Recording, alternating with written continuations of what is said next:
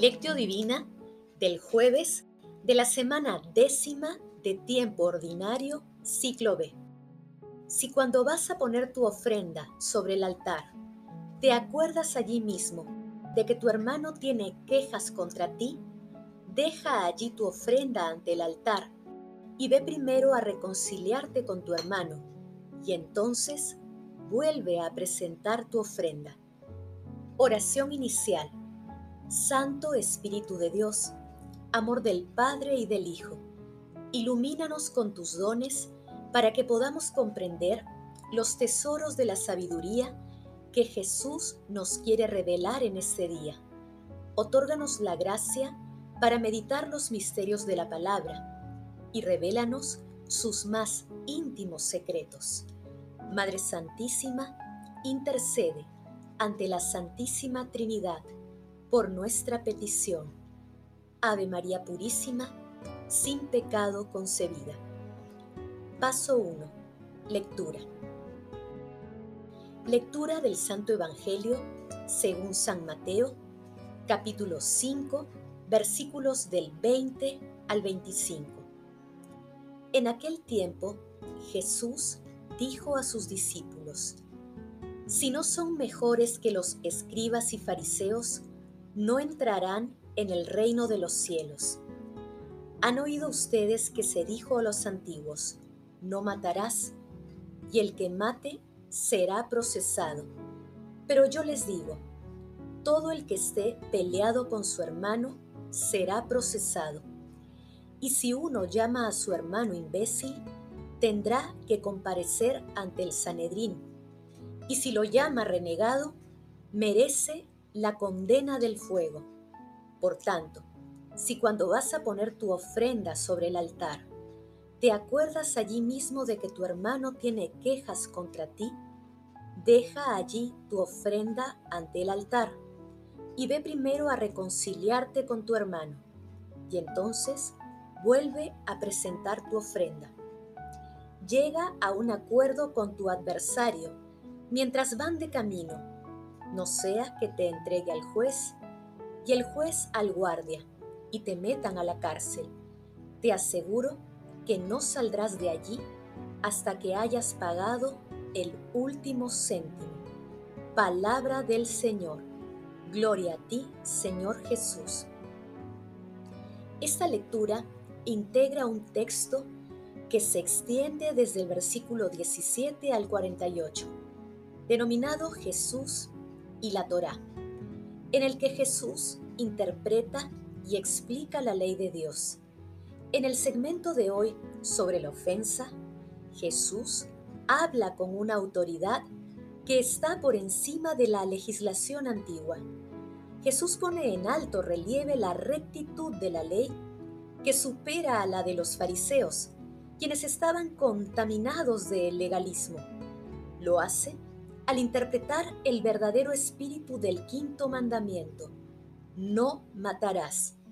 Jesús señala que no basta con evitar el asesinato y que no solo hay que eliminar toda la estructura causal que conduce al mismo, sino que es necesaria la reconciliación fraterna con el hermano.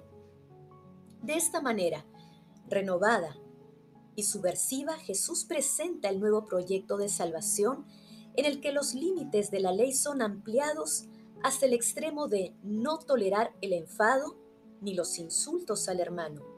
Jesús pide que no faltemos el respeto a nadie.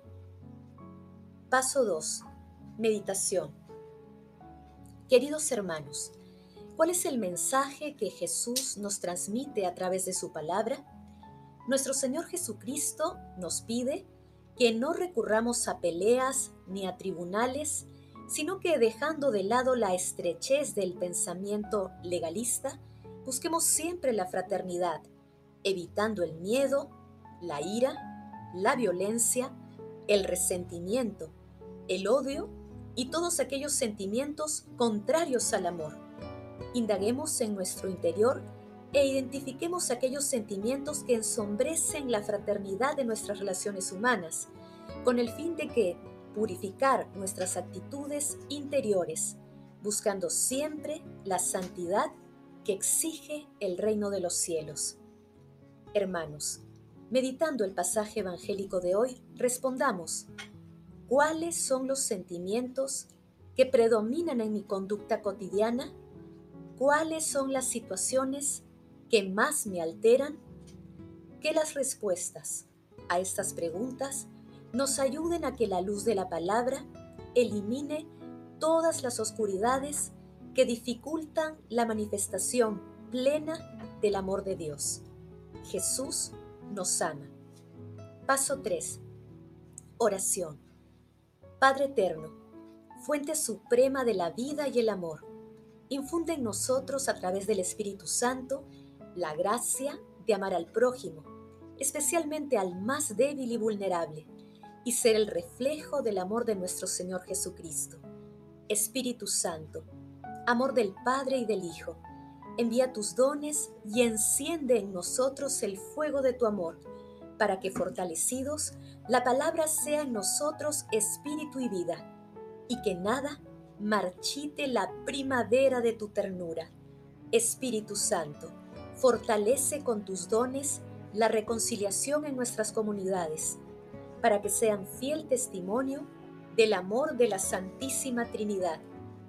Padre Eterno, conceda a todos los difuntos de todo tiempo y lugar gozar siempre de la compañía de nuestra Santísima Madre María, de San José y de todos los santos. Madre Santísima, Madre del Amor Hermoso, intercede ante la Santísima Trinidad por nuestras peticiones. Amén. Paso 4. Contemplación y acción. Hermanos, Contemplemos a Dios con un texto de Jacques Philippe. ¿Cuántas personas pierden la paz al pretender cambiar a toda costa a quienes les rodean? ¿Cuántas personas casadas se alteran y se irritan porque querrían que su cónyuge no tuviera este defecto o aquel otro? Por el contrario, el Señor nos pide que soportemos con paciencia los defectos del prójimo. Tenemos que razonar así. Si el Señor no ha transformado todavía a esa persona, si no ha eliminado de ella tal o cual imperfección, es que la soporta como es. Espera con paciencia el momento oportuno porque debemos actuar como Él. Tengo que rezar y esperar pacientemente. ¿Por qué ser más exigente y más precipitado que Dios? En ocasiones creo que mi prisa está motivada por el amor, pero Dios ama infinitamente más que yo, y sin embargo se muestra menos impaciente. Hermanos, tened paciencia hasta la venida del Señor. Mirad, el labrador aguarda el fruto precioso de la tierra, esperándolo con paciencia mientras caen las lluvias tempranas y tardías. Esta paciencia es tanto más importante cuanto que opera en nosotros una purificación indispensable. Aunque creemos desear el bien de los otros o nuestro propio bien, ese deseo suele estar mezclado con una búsqueda de nosotros mismos, de nuestra propia voluntad, del apego a nuestros criterios personales estrechos y limitados, a los que nos aferramos y queremos imponer a los demás y a veces incluso a Dios.